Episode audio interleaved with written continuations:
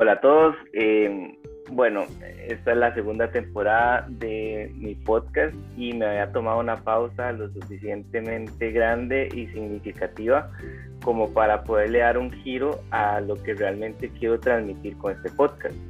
Para mí la fisioterapia tiene muchas áreas y tiene eh, muchas vertientes a las que no necesariamente les prestamos la atención debida.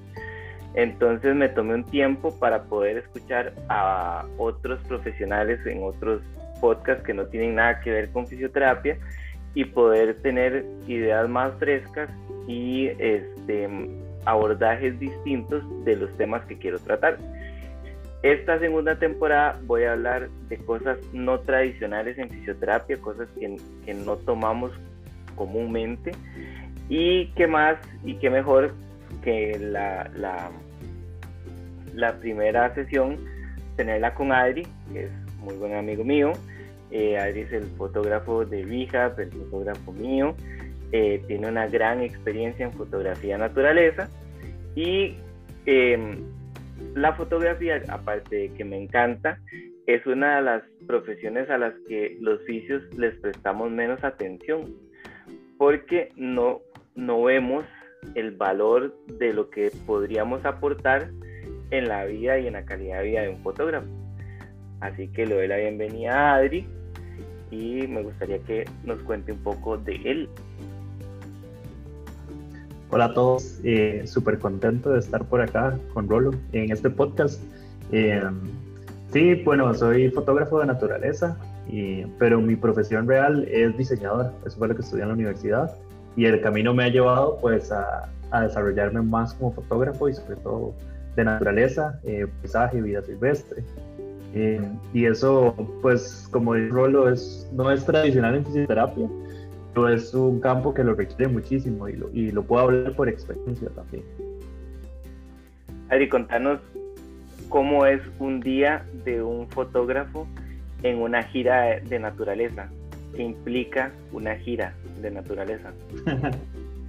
eh, implica muchas cosas. Vamos a ver, eh, muchos de los paisajes y, las especies que buscamos muchas veces no están pues en el sitio de la casa, ¿verdad? Requieren que nos tenga que transportarse grandes distancias. Eh, en muchas podemos llegar en carro, algunas pues tenemos que caminar mucho y el equipo fotográfico es sumamente pesado, sobre todo si uno se especializa mucho eh, en ciertos tipos de fotos. Por ejemplo, vida silvestre requiere que tengas que cargar lentes enormes eh, que hoy en día realmente no son tan pesados como solían ser, pero si le sumas el bulto, más eh, si tienes que llevar botella con agua, eh, unos stacks, ¿verdad? Posiblemente una jacket para la lluvia, la cámara, el lente, los flashes, baterías, etcétera. Al final todo suma, ¿verdad? Muchas cosas. esto, pues, normalmente tiene un peso muy grande en el cuerpo en, un día pues normal, básicamente lo que haces es madrugar, posiblemente. Eh, en fotografía siempre buscamos las mejores horas de luz, entonces pues vamos a, madrugar o eh, la tarde y toda la noche, posiblemente también. Entonces un día normal, pues madrugada, te transportas al lugar y empezás a, recorrer y a encontrar esos, esos lugares que querés fotografiar.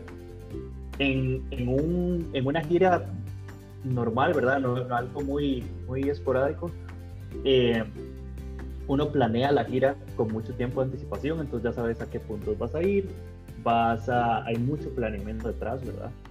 Eh, y pues implica estar muchas horas de pie, en posiciones sumamente incómodas y extrañas muchas veces para buscar esos ángulos que al final representan una imagen eh, sumamente diferente y que es muy impactante, etcétera, ¿verdad? No es que llegas al lugar y tomas una foto, ah, qué lindo, bueno, te vas ya tenés que cargar el trípode, entonces tenés que armar el trípode, poner la cámara, si utilizas filtros, poner los filtros, o sea, requiere un montón de cosas para lograr una fotografía que al final es la que, ¿verdad? Eh, pues se vuelve esa imagen importante del viaje o cosas así. En muchos casos, una gira no es un día, posiblemente sea una semana completa.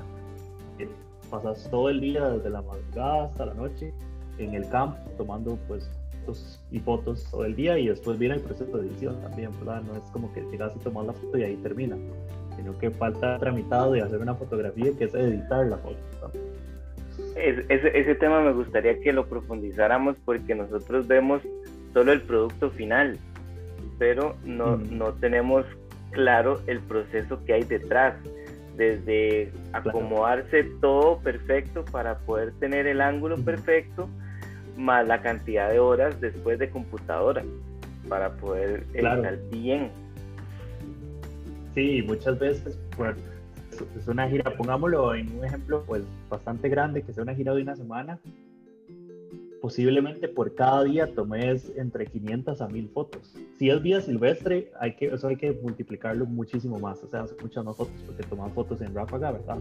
Entonces, primero, o sea, a la hora de editar y llevar ese proceso, tenés que seleccionar qué fotos vas a editar también, ¿verdad? Entonces implica mucho tiempo de solamente escoger qué fotos vas a editar y qué, en qué vas a invertir el tiempo, ¿verdad? Entonces son muchas horas sentado frente a una computadora, ¿verdad? Después de haber estado toda la semana en el campo también, ¿verdad?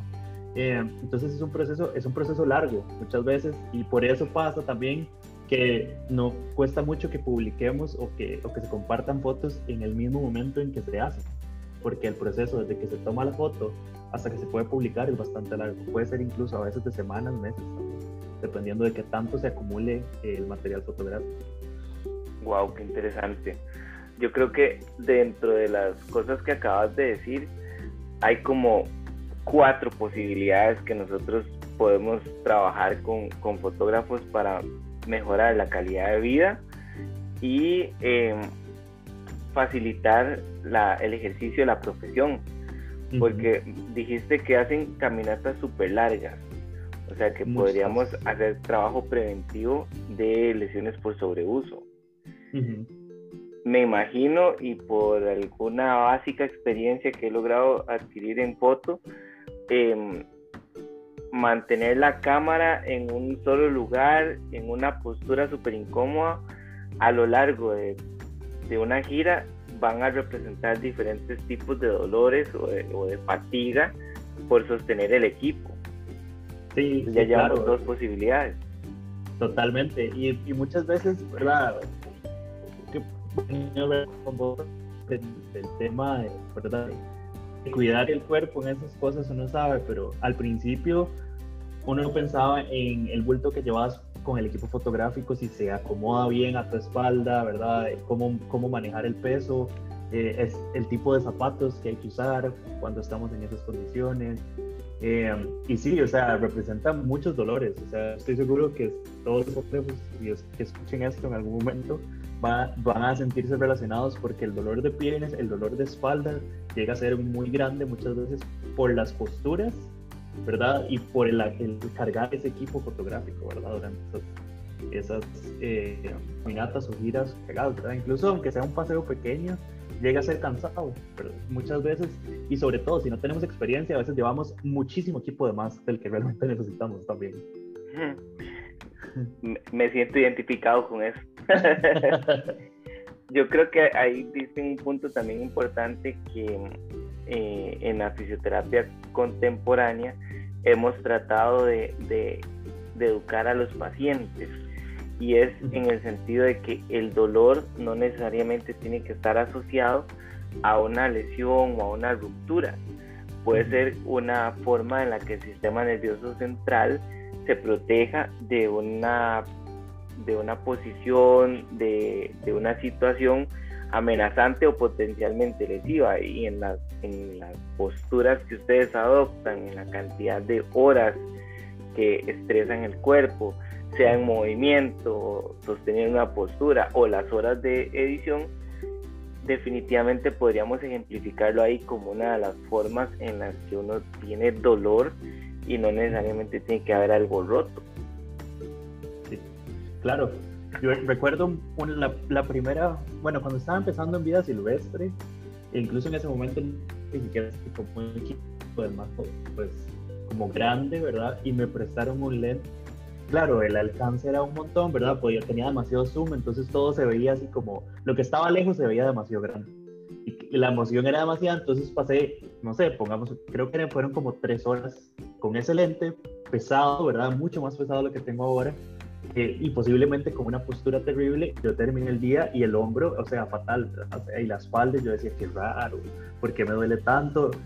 Con el tiempo llegué a entender que el peso, la forma en la que estaba sosteniendo la cámara, eh, estaba afectando mucho. O sea, nosotros cuando damos, cuando damos talleres de foto, nos damos cuenta, basados en experiencia también, cómo muchas veces no nos damos cuenta al principio de cómo sostener la cámara, por ejemplo, y la postura que tenemos y cómo acomodar los brazos para ser más estables. Nos vemos desde el punto de vista de, ser, de tener una estabilidad en la toma, pero también involucra muchas veces, ¿verdad? Que el, cuerpo en sí esté estable y te ayude a, a estar más cómodo, ¿verdad? Muchas veces. Qué interesante, ¿verdad? Que tenemos demasiadas eh, formas y herramientas para llevarle a un fotógrafo. Em, cuando vos has tenido una gira de, de, más de dos días y regresás, ¿qué es lo que más eh, sentís que te afecta de una gira? Que vos decís, yo necesito resolver esto ya, de alguna forma, necesito aprender esto.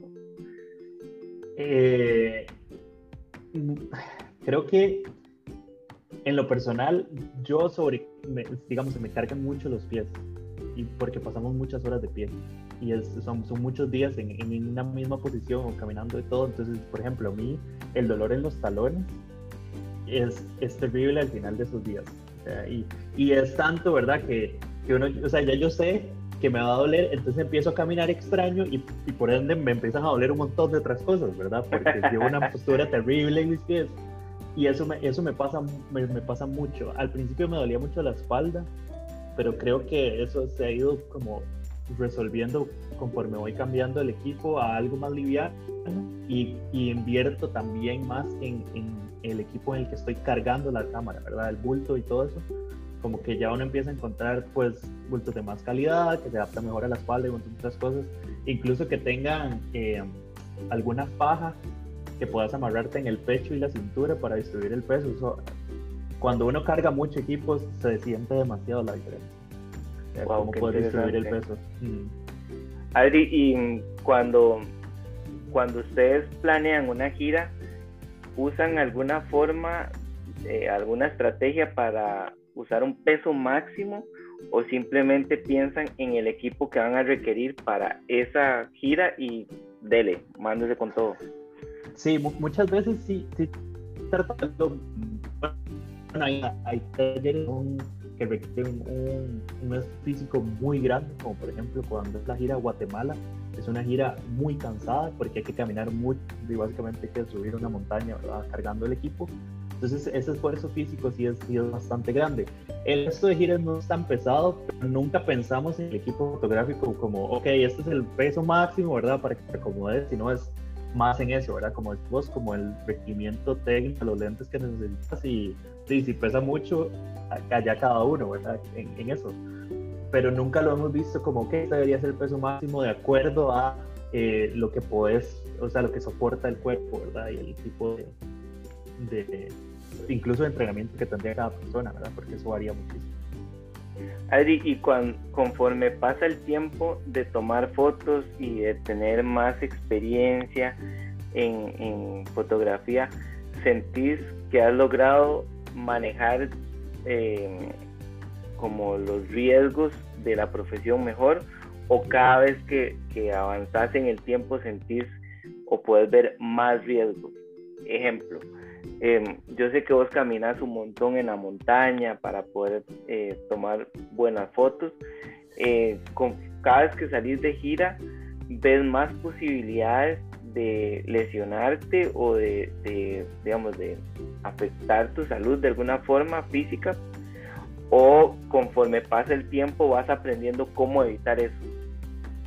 Creo, creo que es un poco de los dos, realmente, porque conforme uno avanza, buscar lugares que son tal vez menos accesibles, en el sentido de verdad de que uno quiera tal vez una foto más especial, entonces por ese lado como que el riesgo tiende a elevarse un poco, pero también la experiencia te da mucho de cómo moverte y, cómo eh, acomodar el cuerpo en ciertas condiciones, ¿verdad? Sobre todo cuando estás caminando la montaña y todo, que también pues reducen ese, ese riesgo de cierta manera, o sea, sabes, ok, ya dependiendo de las condiciones, no, la cámara no la puedo llevar en la mano, eh, tengo que caminar así, así, necesito, e incluso muchas veces, por ejemplo, utilizamos el trípode como un bastón para caminar y apoyarnos. Eh, eso ayuda muchísimo, ¿verdad? Entonces como que empezás como a agarrar ciertas mañas para moverte en esas condiciones y también llegan puntos donde sabes, ok, este, este riesgo no lo voy a tomar. Porque hay, algo, y es algo que nos, incluso yo y todos los, o sea, los, los, fotógrafos que tenemos cerca, es como una foto nunca va a ser más, o sea, el, el riesgo no puede ser más que vaya a afectar tu vida, ¿verdad? Entonces, hay que tener ciertos cuidados, hay que tener cierta malicia en eso y decir, ok, me encantaría tener esa foto, pero no vale la pena ese nivel de riesgo, ¿verdad? También. Eh, eso es, es una cosa muy personal, pero conforme avanzas y tenés más experiencia, sí aprendes como a balancear esa, ese riesgo en, en, moverte en esos espacios también. ¿Qué determina la duración de una gira? Eh, de la, la, eso es básicamente la, la experiencia, las oportunidades fotográficas que tengan lugar. Hay lugares que se prestan muchísimo para muchos tipos de fotos hay otros que no tanto, y depende también del lugar a donde sea, ¿verdad? Porque si tienes que moverte al otro lado del mundo no vas a ir por tres días, o sea, lo vas a explotar al máximo, vas a hacer una gira más larga. Eh, y también lo determina el costo del lugar. Hay lugares que son súper caros, entonces no puedes hacer una gira muy larga tampoco porque elevaría el costo de una gira. Eh, pero básicamente son las oportunidades fotográficas. Eso, eso determina muchísimo eh, el tipo de gira también. ¿Vos sentís que que para rendir mejor en una gira fotográfica necesitas mejor condición física o necesitas más aspectos de movimiento. Por ejemplo, vos necesitas estar más fuerte, más resistente o necesitas más flexibilidad o movilidad para poder aprovechar el momento. Creo que yo diría que las dos la fuerza es indispensable y sobre todo eh, con la experiencia la parte eh, del, del abdomen de, es súper importante. O sea, eso te da muchísima estabilidad en, en, general en el cuerpo, ¿verdad? Para sostener la cámara, porque si estás flojo, entre comillas, ¿verdad? Todo se mueve más, es mucho más difícil obtener una imagen nítida en esos casos, ¿verdad? Si estás a mano alzada, eso es cuando no estamos usando el trípode. Eh, pero sí, muchas veces necesitas flexibilidad también porque hay, hay condiciones en el terreno que involucran eh, tener posiciones extrañas con el cuerpo para lograr esa foto también. Eh, y hay condiciones en el camino también, en las giras, eh, que tenés que agacharte mucho o tenés que subir unas gradas o unas piedras que son muy incómodas, entonces tenés que desplazarte en, en condiciones un poco más incómodas. Entonces yo creo que las dos debería haber un balance entre, entre fuerza y flexibilidad y ayudaría muchísimo yo siento que, que, es una parte que a veces uno deja de lado y uno piensa como ser fotógrafo no requiere esfuerzo físico, incluso si trabajas en un estudio. O sea, estás de pie todo el día, tenés que mover equipo, tenés que armar luces, o sea, siempre hay un, un aspecto físico en la fotografía que requiere estar en buenas condiciones para poder realizarlo bien. Nosotros hablamos mucho en foto de que si estás incómodo no puedes hacer buenas fotos. Eso es una realidad. O sea, si no tenés la, por poner un ejemplo como tal vez más claro, si estás en un lugar muy frío y no tenés ropa adecuada para el frío, vas a estar muy incómodo porque estás, te estás congelando. Entonces no vas a hacer buenas fotos. Pasa lo mismo en cualquier otra condición o si estás con una hora. O sea, sabes mucho y entonces eso implica de que te van a abrir las piernas y te van a abrir la espalda, entonces ya tienes un rechazo para ir a buscar esa foto. Entonces, a veces uno no piensa en esas cosas hasta que estés en ese lugar y es como, ay, mamá, de la espalda, ¿verdad? Ya no quiero tomar fotos. Y te estás perdiendo tal vez de algo súper bueno. Qué interesante, qué interesante. Me, me, encanta haber podido sacar este tema porque de verdad que tenemos muchas eh, aristas en las que podríamos ayudar a fotógrafos y a, a incluso a la industria. Podríamos crear un, programa que le permita a los futuros fotógrafos o a prepararse para una gira de tal forma que físicamente estén mejor preparados para poder em, disfrutar mejor todo el tiempo de fotos. Claro, exacto, exacto. ¿Cuáles son tus fotos favoritas? ¿Qué, ¿Qué, es lo que más te gusta tomar? Eso, eso cambia mucho con el tiempo conforme uno como vas cambiando, la foto es súper emocional. El, arte en general es muy emocional, ¿verdad? Entonces, dependiendo de cómo estés en ese momento, hay tipos de foto y fotos que te gustan más.